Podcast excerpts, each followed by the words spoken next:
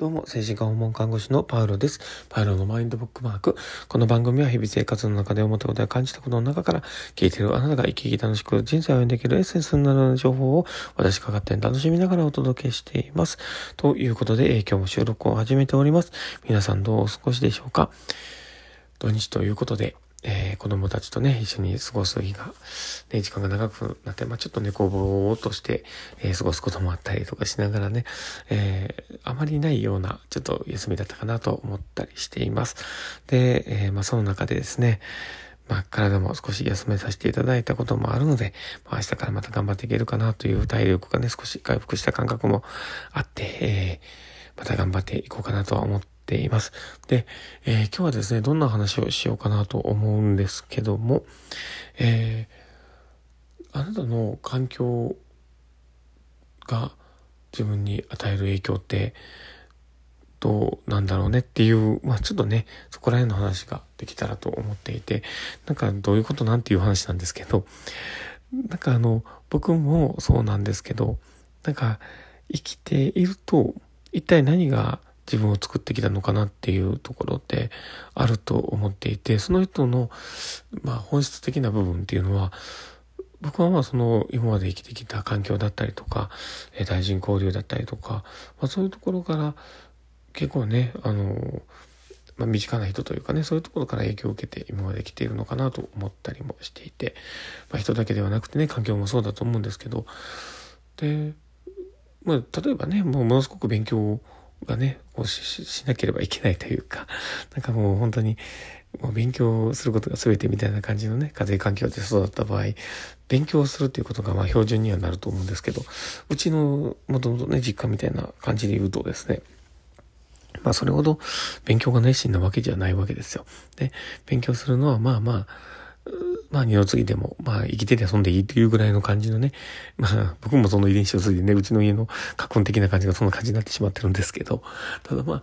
で、その、そういう家の育った人と、まあ実際ね、そうやってほんまに勉強熱心にね、育てられたお家庭ということで考えると、まあ勉強に対する熱だったりとか、なんか、習得するスキルの差みたいなものっていうのはやっぱりあるのかなと思っていてですね。まあ、他にもね、その、まあ、社会人になってからもあると思うんですよ。で、特に社会人になってからなんていうのは、まあ、二十歳を過ぎてね、あの、仕事に行き始めた企業を、まあ、一番最初に就職した企業の社風だったりとかね、あの、会社のルールみたいなものをこう、目の当たりにしながら、まあ、成長しながらね、えー、2年3年とやってきて、で、まあだんだん中堅地区に、ね、なっていくわけですよ。で、で、だんだんね、そこで慣れてきているもんだから、まあそこのルールとかね、そういう価値観で、まあこれが正しいんだみたいなものが身についてくると。で、そうなってくると、まあそこでの、ね、自分の揺るぎないものがまた生まれてきてですね。で、あの、まあそこでまた他の人たちとね、出会った中で、そこを基準にまたね、言い悪いを判断してきたりとか、まあそういうふうな、なんか認知になっていきやすいのかなと思っていて、で、なんかね、世の中昔の人もね、よく分かってあるなと思うんですけど、あの、昔からね、ある言葉の中で、胃の中の蛙という言葉があると思うんですけど、で、やっぱりその環境の中で成長してきた中で、ね、あの、取得したものを基準に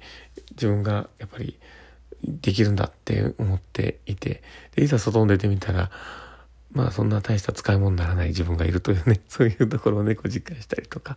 まあそういうことをやっぱり感じていくと。で、なので、やっぱりその環境から習得していくものっていうものが、自分の、まあ価値観だったり、アイデンティティだったり、なんか自分自身を作っていくっていうものになっているのかなと思っています。なので、いかにその環境が大事かなっていうところもあるんですけど、だんだんそのね、転職だったりとか、まあその、今のね、勤務しているところがすごく長くなっていった中で、やっぱり立ち止まって考えるっていうのはすごく大事で、で、今の自分が、これ果たして自分の、なんか、正解なのかなというかね、ここでそれが、まあ、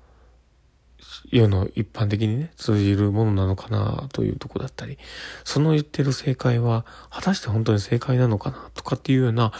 疑問まあ、ね、その、今まで習得してきたもので、まあその今の環境の中では、それは正しいんだけど、ただでもそれって、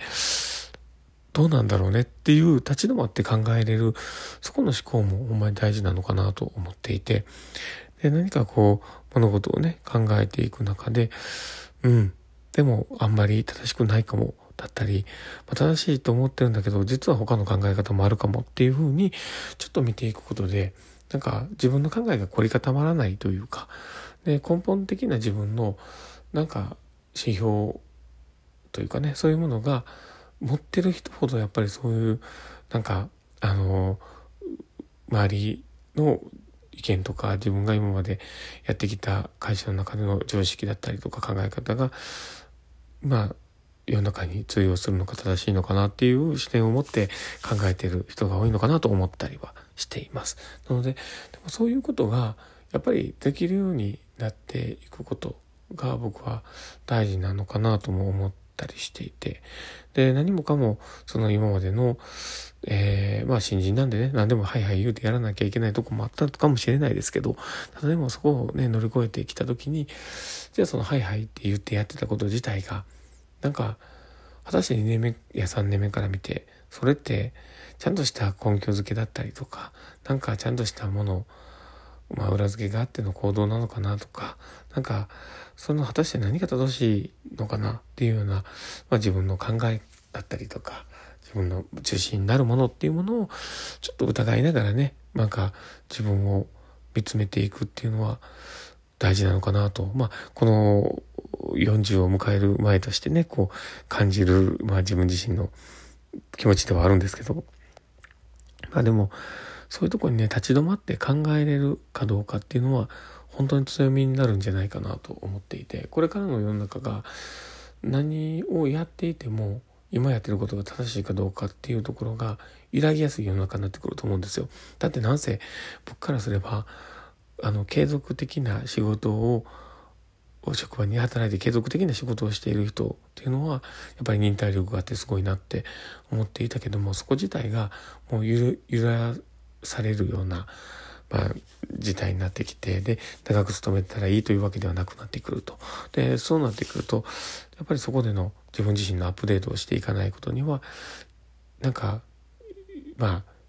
組み立っていかないじゃないかなっていう、そういう気持ちもやっぱりあるので、なんかそういうね、えー、自分自身をちょっとこう見つめ直すような機会にこの私の放送がね、なれば嬉しいなと思ったりしております。まあそんな感じで、まあ今日の放送は、えー、まあ、ちょっとね、今の自分の持ってる常識を、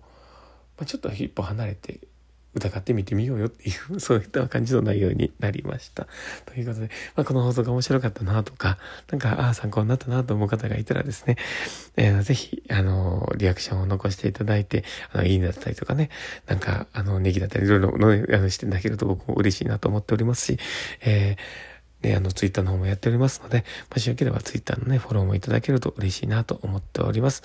ね、いいねとかもお待ちしております。で、まあそんな感じで、えー、今日の放送はですね、終わりたいと思っております。この放送を聞いたあなたがですね、明日も素敵な一日になりますようにというところで、ではまた。